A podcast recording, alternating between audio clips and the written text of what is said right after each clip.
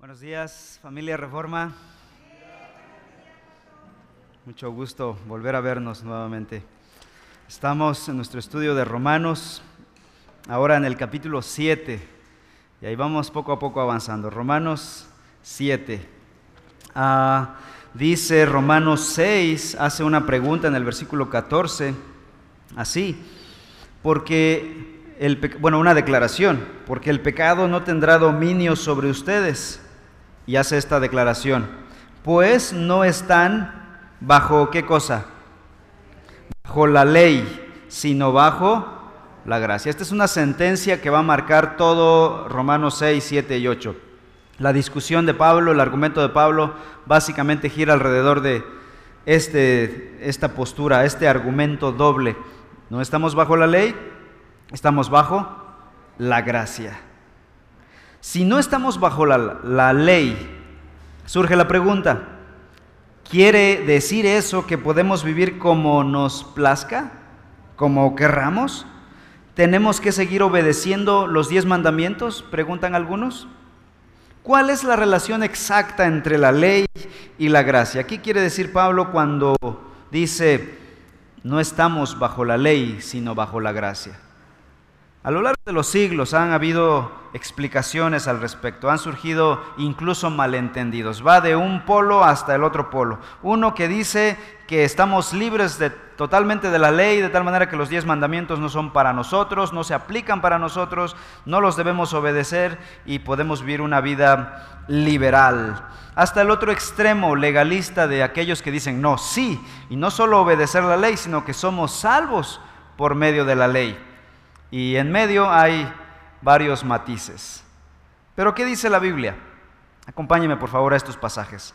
Mateo 5, 17 al 19. Vean lo que dice Jesús respecto a la ley. Mateo 5, 17 al 19.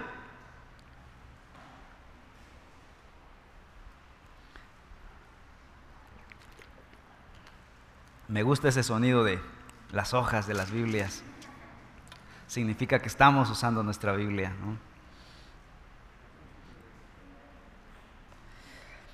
No piensen que he venido para poner fin a la ley o a los profetas, es decir, a la escritura y a la ley del Antiguo Testamento.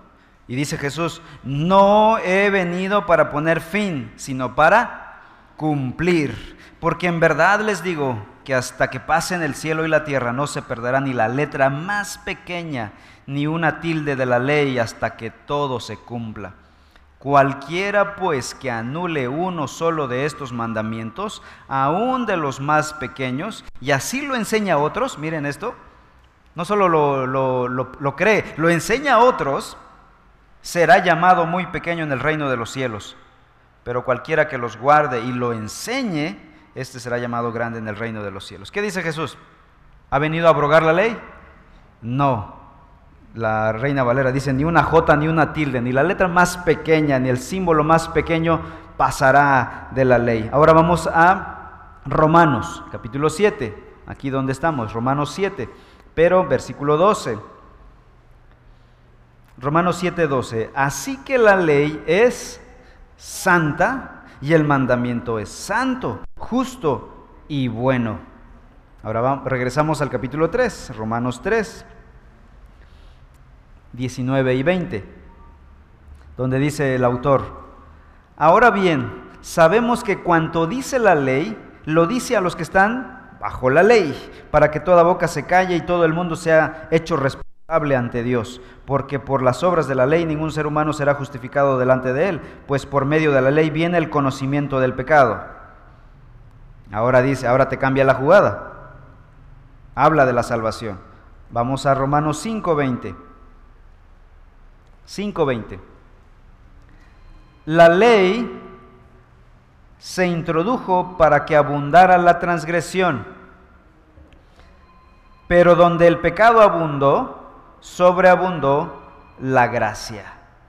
Ahora, ¿cuál es la relación entre la ley? Bueno, un pasaje dice, no, la ley no pasará jamás. Y ahora, en Romanos 3, 5 y 7, dice que no estamos bajo la ley.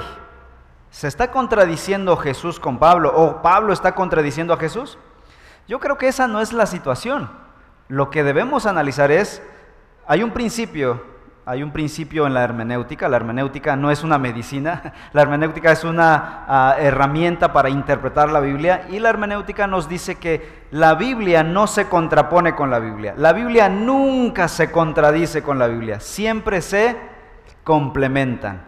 Así que lo que está diciendo este pasaje es aclarado por otro pasaje de la Biblia. Así que cuando los juntas, más que contraponerse, se complementan y amplían su significado. En ese sentido, lo que Pablo está diciendo no está contradiciendo a Jesús, está ampliando lo que Jesús dice.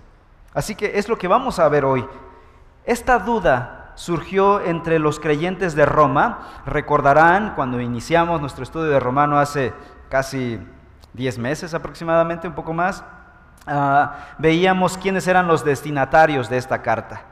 Habían creyentes gentiles allá en Roma, pero también creyentes judíos que estaban eh, en la misma iglesia. Y seguramente los cristianos de origen judío, quienes conocían bien la ley, habrían de tener esta lucha en su cabeza. Ok, Pablo, tú dices que somos salvos solo por la gracia. ¿Y en qué lugar queda la ley? ¿Cómo juega la ley con la gracia y cómo lo debo yo vivir en mi vida diaria? No en mi vida teológica eh, eh, de discusión ah, intelectual, sino en mi vida diaria. ¿Cómo se aplica a mí?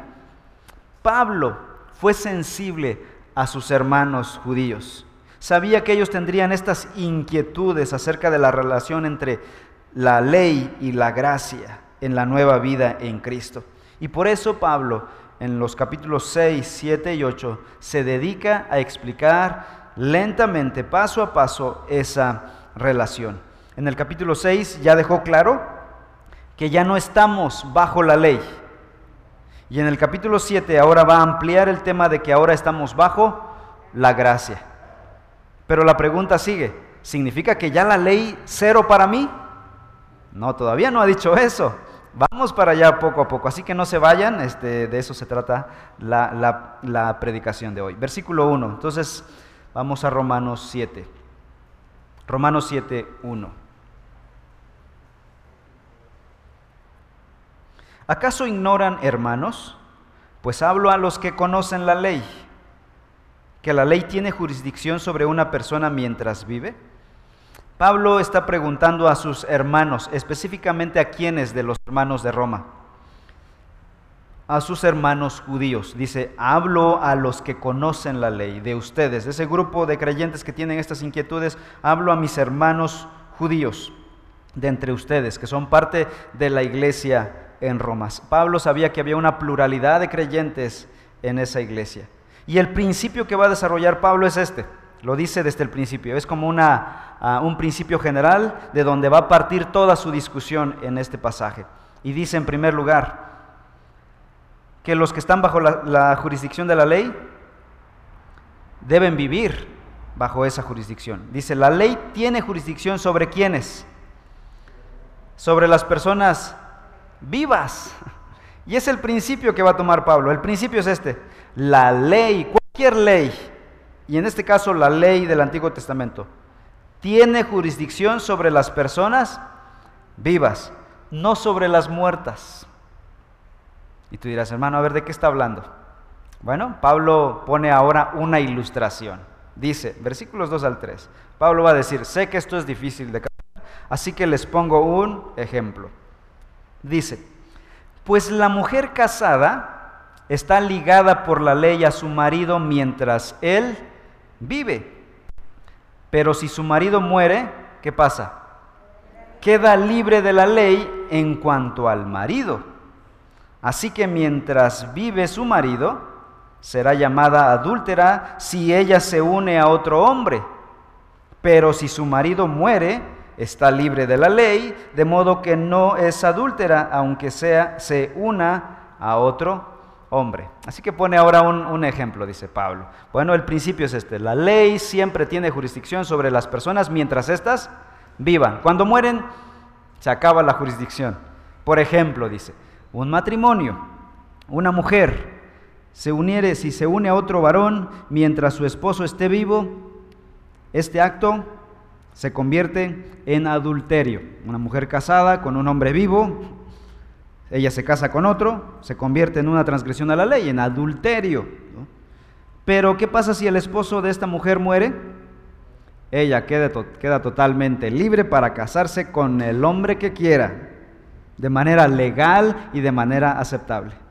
Yo espero que aquí no haya hombres o mujeres orando por la defunción del cónyuge. Es solo un ejemplo, hermanos. Cualquier tipo de ley, Pablo solamente está poniendo un ejemplo. Ni siquiera está hablando del tema del divorcio, ni siquiera está poniendo un ejemplo de el vigor de la ley. Cualquier ley está en vigor siempre y cuando la persona esté viva. Cualquier tipo de ley tiene jurisdicción sobre una persona mientras ésta esté viva. Una vez muerta la persona, la ley ya no tiene potestad sobre ella. Por ejemplo, seguramente todos han escuchado del asesinato del presidente o expresidente John F. Kennedy de Estados Unidos, que allá por el 69, yo creo, fue asesinado. ¿60 ahí? ¿63? Bueno.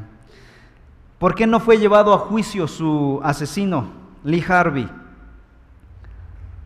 no fue enjuiciado nunca, porque antes de que empezaran los juicios fue asesinado. ¿A quién juzgar si estaba muerto el pobre hombre? La ley debe aplicarse solamente sobre los vivos. Pablo está llamando la atención al hecho de que las leyes, en este caso el ejemplo que está poniendo de matrimonio, solamente están en vigor cuando la persona o el cónyuge está viva. Una viuda queda libre de esa ley que la ligaba a su esposo anterior. De hecho, Pablo, en el resto de sus escritos en el Nuevo Testamento, alentaba a las viudas jóvenes a que se volvieran a casar, siempre y cuando se unieran a un cónyuge creyente. Vean, por ejemplo, 1 de Timoteo 5:14. 1 de Timoteo 5:14. Dice la escritura, por tanto, quiero que las viudas más jóvenes se casen, que tengan hijos, que cuiden su casa y no den al, adversario ocasión de reproche. Ahora regresemos a 1 de Corintios 7:39. Primera de Corintios 7:39 dice, la mujer está ligada mientras el marido vive, pero si el marido muere, está en libertad de casarse con quien desee. Solo, aquí pone la condición, que sea en el Señor, no en yugo desigual, ¿no? No, no con uno creyente. La mujer puede casarse con un hombre creyente. Es el ánimo de Pablo para las mujeres viudas. Bueno, pero el tema aquí no es el segundo matrimonio, no, no, es el tema. Solamente está poniendo Pablo eh, de ejemplo esta ilustración para mostrarnos que la ley tiene jurisdicción mientras las personas estamos vivas. Una vez muertos, ya, ya no hay jurisdicción, quedamos en libertad. Y tú te preguntarás, Pablo, ¿y por qué nos quieres enfatizar esa verdad? Bueno, Romanos 7, ahora versículos 4 y 5. ¿A dónde quiere ir Pablo con esto? Regresamos a Romanos 7, versículos 4 y 5. Por tanto, dice Pablo, vamos a aplicar esto. Por tanto, hermanos míos, también a ustedes se les hizo morir para que ya no estuviéramos bajo aquella ley, dice. A ustedes se les hizo morir a la ley por medio del cuerpo de Cristo, para que sean unidos a otro, a aquel que resucitó de entre los muertos a fin de que llevemos fruto para Dios. Versículo 5.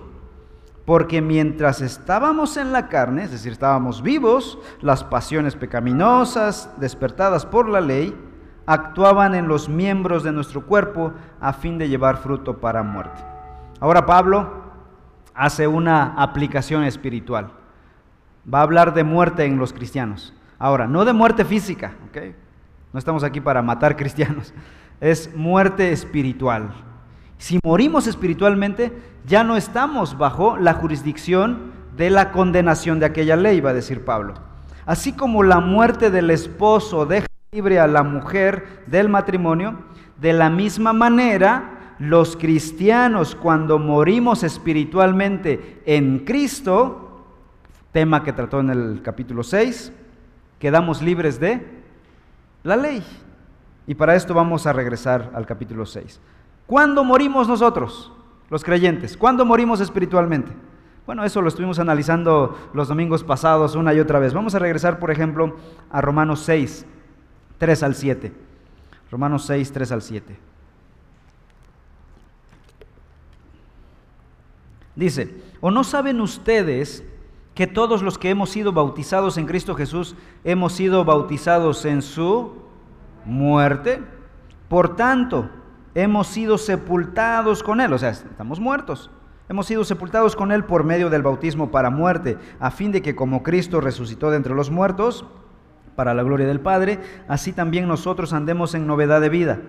Porque si hemos sido unidos a Cristo en la semejanza de su ciertamente lo seremos también en la semejanza de su resurrección. Importante, versículo 6. Sabemos esto, que nuestro viejo hombre fue crucificado con Cristo, para que nuestro cuerpo de pecado fuera destruido, a fin de que ya no seamos esclavos del pecado porque el que ha muerto ha sido libertado del pecado. Cuando morimos espiritualmente, cuando creímos en Cristo Jesús, fuimos unidos a Cristo Jesús. Esto lo vimos ya en domingos pasados. El día en que nos arrepentimos de nuestro pecado, venimos a Cristo, confiamos en Él, fuimos declarados justos. Morimos al pecado, a la vieja vida e iniciamos una vida nueva. Así que en ese momento fuimos libres del yugo de la ley, de la condenación de la ley, y fuimos ahora libertados para unirnos a un nuevo amo, a Cristo Jesús. Fuimos libres de esta ley y legalmente pudimos unirnos a Cristo Jesús. Repito la lectura entonces con este entendimiento, versículo 4, Romanos 7:4. Por tanto, hermanos míos, también a ustedes se les hizo morir a la ley por medio del cuerpo de Cristo para que sean unidos a otro. ¿A quién? A aquel que resucitó entre los muertos, es decir, a Cristo. ¿Para qué? A fin de que llevemos fruto para Dios. El propósito de que seamos unidos a Cristo, de que seamos unidos a un nuevo amo, morimos a aquel y ahora nos unimos a un nuevo amo, es para que seamos transformados y llevemos fruto. Efesios 2.10 dice, porque somos hechura suya, creados en Cristo Jesús, ¿para qué? Para buenas obras, las cuales Dios preparó de antemano para que anduviéramos en ellas. La vida transformada, la nueva vida en Cristo Jesús es una vida de fruto, de mucho fruto, de abundante fruto de mucha cosecha, de buenas obras, dice aquí el apóstol. Las buenas obras tienen su lugar, si se dan cuenta. Las buenas obras no son útiles para ser salvos, para alcanzar la justicia de Dios, jamás lo lograríamos. Pero una vez en Cristo, una vez siendo justificados, fuimos hechos para buenas obras, para llevar muchas buenas obras, para hacer muchas obras buenas en el mundo, para manifestar que somos justos, que somos hijos de Dios. La pregunta es, ¿qué clase de frutos? ¿A qué te refieres con fruto, Pablo? ¿Qué clase de frutos debo llevar yo? Bueno, dos cosas. El fruto se manifiesta en actitudes y en acciones. Actitudes y acciones. A veces divorciamos estas dos cosas y decimos, bueno, solo buenas actitudes. Me porto bien, soy muy amable, pero eso de hacer cosas yo no le entro. Soy buena onda con los cristianos, pero eso de barrer y limpiar este, el edificio de la iglesia, eso yo no le entro, ¿no? Eso no es para mí. O muchas acciones, ¿no? Yo sí soy trabajador, este, soy esforzado, soy misionero, voy, vengo, pero eso de llevarme con los hermanos, la comunión, no, eso no es para mí, ¿no? Eso de la amabilidad, eso del perdón, no es para mí. Pues estas cosas no van divorciadas, van amalgamadas unas a otras. Vean Gálatas 5, 22 y 23 actitudes piadosas, el fruto del Espíritu, ¿no? Gálatas 5, 22 y 23, seguramente te lo sabes de memoria, pero el fruto del Espíritu es amor, gozo, paz, paciencia, benignidad, bondad, fidelidad, mansedumbre, dominio propio. Contra tales cosas no hay ley. Actitudes piadosas, el amor cristiano, el gozo cristiano, la paz de la justificación, Romanos 5 la paciencia, la benignidad, la bondad, la fidelidad, mansedumbre, dominio propio. Pero también acciones piadosas, no solo actitudes piadosas, sino acciones piadosas. Vamos a Juan 15. Juan capítulo 15, versículos 1 y 2. Jesús dijo en aquel pasaje, yo soy la vid verdadera y mi Padre es el viñador o el labrador, dice Reina Valera. Todo sarmiento que en mí no da fruto, lo quita, y todo aquel que da fruto, lo poda para que dé más fruto. En ese contexto, Jesús estaba hablando con sus discípulos de ir al mundo y llevar estas bendiciones del Evangelio a todo el mundo. De hecho, en el capítulo 17 Jesús va a orar por aquellos que aún no estaban ahí, aquellos creyentes de todo el mundo. En ese sentido, en ese contexto particular, fruto es compartir el Evangelio, otros creyentes. Cuando yo comparto, creen otros por medio de mí, eso es fruto, acciones piadosas. El evangelismo, el compartir el Evangelio. Somos llamados a vivir en misión, decimos aquí en la iglesia. Es fruto. Hebreos capítulo 13, Hebreos 13, 15. Hablemos de más acciones piadosas. Hebreos 13:15 dice, por tanto, ofrezcamos continuamente mediante él sacrificio de alabanza a Dios. ¿Saben qué es esto? Es fruto de labios que confiesan su nombre. ¿Qué acción es un fruto aquí? la alabanza a Dios, alabar a Dios, servir a Dios, alabar a Dios, es también un fruto del corazón transformado. Filipenses 1.11. Filipenses 1.11. Dice, llenos del fruto de justicia, que es por medio de Jesucristo para la gloria y alabanza de Dios. Aquí, ¿cuál es el fruto? la justicia, una actitud de justicia, una actitud recta, son acciones rectas en el creyente. Así que, ¿cómo se manifiesta el fruto en un creyente? Con actitudes piadosas y acciones piadosas. Bueno, regresemos a Romanos 7. Romanos 7, ahora el versículo 5. Porque mientras estábamos en la carne, las pasiones pecaminosas despertadas por la ley actuaban en los miembros de nuestro cuerpo a fin de llevar fruto para muerte. En este versículo, Pablo nos recuerda cuando aún no éramos creyentes, nuestro pasado sin Cristo. Y curiosamente, sin Cristo éramos muy fructíferos, dice Pablo, pero para muerte. Dábamos mucho fruto, pero de maldad, frutos malvados, dice Pablo aquí. Mientras estábamos en la carne, las pasiones pecaminosas despertadas por la ley actuaban en nuestros miembros, en miembros de nuestro cuerpo, para llevar fruto, dice Pablo, pero para muerte. Éramos muy fructíferos, éramos muy obedientes a nuestra carne, al pecado, éramos muy comprometidos con nuestros malos hábitos, comprometidos con nuestra agenda caída, pecaminosa.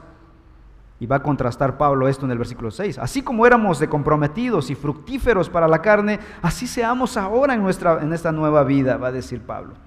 Cuatro cosas que menciona Pablo aquí que caracterizaban nuestro compromiso fructífero con la carne. En primer lugar dice, estábamos en la carne.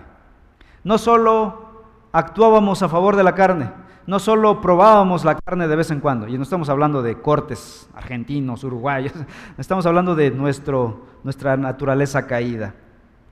No solo íbamos de vez en cuando, estábamos en la carne, bien metidos hasta las chanclas en el pecado. No estábamos ocasionalmente ahí, estábamos en la carne. El término carne aquí se refiere a la naturaleza no redimida del hombre una persona que sigue viviendo bajo el dominio absoluto del pecado. Otra cosa que dice Pablo aquí en segundo lugar, menciona las pasiones pecaminosas.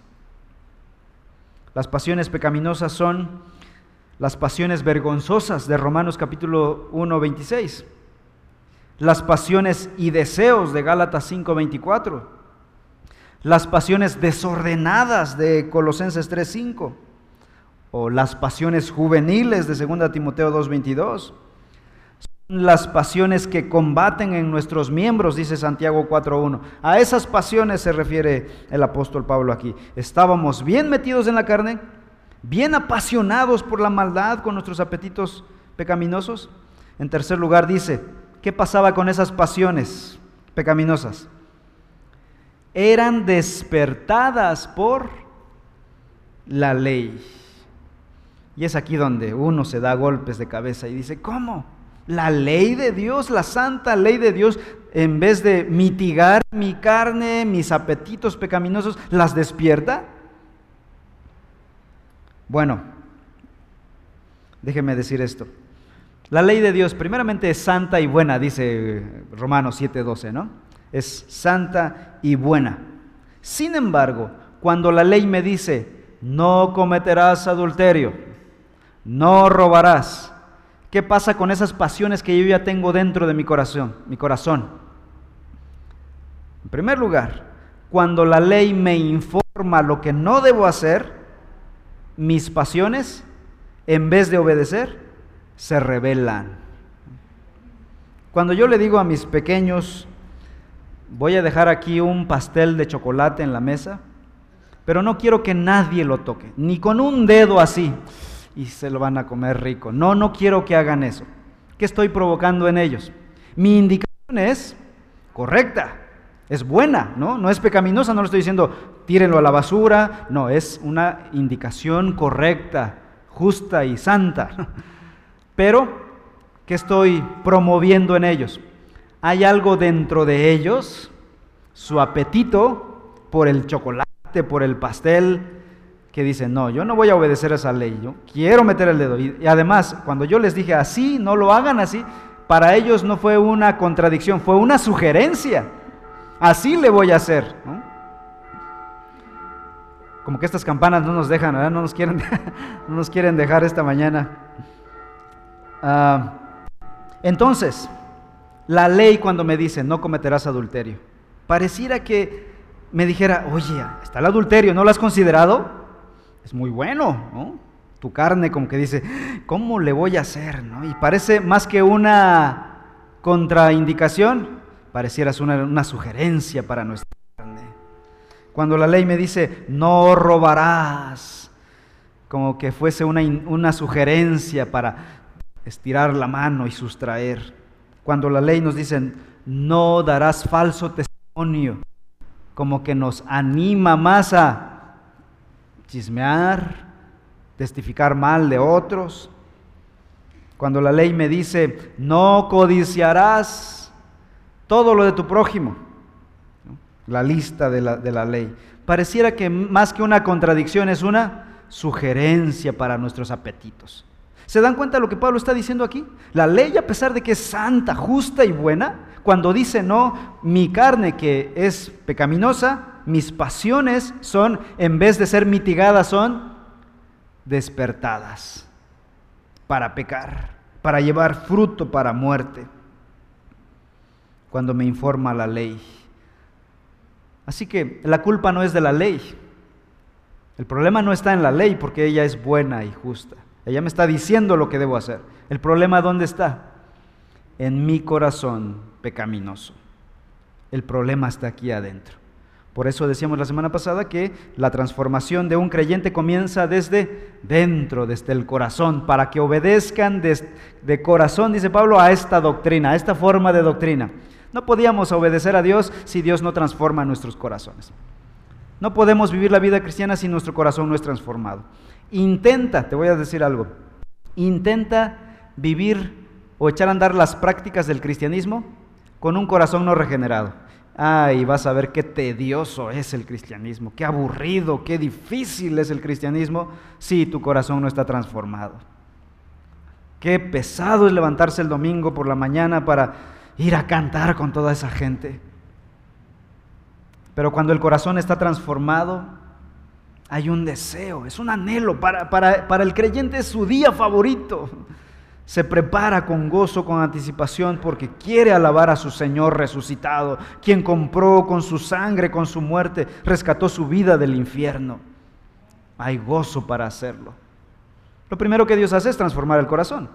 Si el corazón no se ha transformado, esto es una carga pesada para un corazón no regenerado. Así que Pablo dice, en primer lugar, estábamos en la carne, teníamos pasiones pecaminosas que eran despertadas por la ley. Y en cuarto lugar dice el versículo 5, esas pasiones eran fructíferas, pero fruto para muerte. Dice, actuaban en los miembros de nuestro cuerpo a fin de llevar fruto para muerte. La palabra actuaban aquí. Bueno, si tú tienes la Reina Valera, dice obraban. Este actuaban, obraban, significa operar con poder, con mucha fuerza. La palabra energía viene de ahí, de esa palabra griega. Es decir, las pasiones pecaminosas cuando estábamos sin Cristo operaban con una fuerza, con un vigor que simplemente no podíamos decirle no a la fornicación, al adulterio, a la sensualidad, al robo, a la rebeldía, a la incredulidad, a estas pasiones. Tenían un vigor, simplemente caíamos redonditos ante ella. No podíamos decirle no, no podíamos contrariar. Se convertían nuestros miembros en instrumentos para la maldad. Era muy fructífera, pero para muerte. Sin embargo, vean lo que dice el versículo 6. Y es aquí donde Pablo cambia de tono y dice, pero ahora ya no es así, dice Pablo, pero ahora hemos quedado libres de la ley, esa ley que incitaba a mi pecado, que sugería a mi pecado pecar, ya no está sugiriéndome para pecar, ya no es el combustible para pecar. Dice, habiendo muerto a lo que nos ataba, de modo que sirvamos ahora en la novedad, o sea, en la nueva, en la novedad del Espíritu y en el arcaísmo de la letra. Estas palabras como que en vez de ayudarnos nos confunden. La cuestión es la siguiente. Ustedes ya no están bajo el poder de la ley, aquella que en vez de mitigar nuestra carne, alimentaba los apetitos de la carne. Ya no estamos bajo ese poder. ¿Cuándo quedamos libres de ese poder que nos llevaba a pecar? Cuando morimos en Cristo, cuando creímos en Cristo Jesús. Ahora estamos unidos a Cristo y el resultado es que ahora tenemos un nuevo poder, un nuevo vigor dentro de nosotros. Antes había un poder en nosotros, el poder de la carne, que operaba, ella en griego, esa energía que nos obligaba a pecar. Pero ahora se levanta un nuevo poder que combate y resiste esa carne. Ahora ese nuevo poder viene del Espíritu Santo. El poderoso Espíritu Santo ahora combate contra los apetitos de la carne. Ahora, al ser libres de la ley, podemos servir a Dios. Ahora tenemos la capacidad de decirle no a los apetitos de la carne. Tenemos la capacidad de ponerle un alto a los apetitos de la carne. Tenemos la capacidad de comprometernos con Dios, con la santidad. Si no lo haces, si no lo hacemos, ahora ya no por falta de poder. Ahora simplemente porque no queremos. Ya no es porque no tengamos los recursos para comprometernos con Dios, para vivir en santidad, para vivir agradando a Dios. Ya no podemos culpar a nadie. ¿Quién es el responsable de que no podemos vivir en santidad, en justicia, en obediencia a Dios? Yo. Ahora pecamos porque queremos pecar. Y eso demuestra nuestra madurez o nuestra falta de madurez, nuestra falta de compromiso con el Señor. Conclusión. Entonces, ¿Vivimos bajo la ley o no? No piensen que me iba a ir sin, sin responder a esta pregunta inicial. Cuando Pablo dice en 6.14, ya no estamos bajo la ley, se refiere a que ya no estamos bajo la condenación de la ley. Ya no estamos condenados a la ley estamos bajo la gracia salvadora. En ese sentido, ya no vivimos bajo la ley, en el sentido de la ley que condenaba. Pero eso no significa que ya no estemos bajo los mandamientos de la ley, bajo la ley moral de Dios. Sí, seguimos bajo los diez mandamientos. Ahora el creyente, es más, tiene la capacidad para obedecer la ley. Antes no teníamos la capacidad para obedecer la ley, porque tiene un nuevo corazón, un nuevo poder. El Espíritu Santo nos empodera para obedecer la ley. Ahora en Cristo tenemos un nuevo deseo, un deseo renovado y ferviente de obedecer los mandamientos de la ley. Antes leías los diez mandamientos, el decálogo y decías, no, esto no. Pero en Cristo como que hay una frescura para obedecer los mandamientos, los diez mandamientos. La gracia, la gracia que nos salvó, nos impulsa ahora a amar la ley de Dios. ¿Qué dice David en el Salmo 119, 97? Cuánto amo yo tu ley, todo el día es ella mi meditación. Así que hagamos este recorrido. La ley nos llevó al Evangelio de Cristo para que fuésemos justificados. Y ahora el Evangelio nos trae de regreso a la ley para vivir como gente justificada. Repito, la ley inicialmente nos llevó al Evangelio, a la gracia, para que fuésemos justificados gratuitamente. Y ahora la gracia devuelve el favor a la ley y nos trae de regreso a la ley para obedecer la ley y vivir como gente justificada. Esa es la relación entre la ley y la gracia. Así que cuando escuchamos la frase o leemos la frase, ya no estamos bajo la ley, ¿qué quiere decir? Bueno, depende específicamente del contexto. Ya no estamos bajo la condenación de la ley. Ya tenemos salvación por la gracia, pero seguimos bajo los preceptos de la ley. No para alcanzar salvación, sino para vivir agradando a Dios como gente justificada. Amén. Oremos, por favor. Padre, en esta hora te damos a ti toda la gloria, todo el honor, porque enviaste a tu Hijo a morir en la cruz por nuestros pecados. Y no solo eso, enviaste a tu Espíritu Santo para morar en nuestros corazones, para darnos un nuevo vigor, un nuevo poder para poder obedecer tu palabra, tu santa ley, tu bendita ley. Gracias porque nos has librado del poder condenador de la ley que nos condenaba al infierno. Pero ahora, siendo salvos, siendo justificados, queremos obedecer los mandamientos de la ley. Amamos tu ley. Oh, cuánto amo yo tu ley, decía el salmista David. Todo el día es ella mi meditación. Ayúdanos a meditar en tu ley, alimentarnos de ella para agradarte y vivir como justificados. Gracias por la obra completa de Cristo Jesús, quien nos redimió de la maldición de la ley para vivir las verdades de la ley. En el nombre de Cristo Jesús. Amén.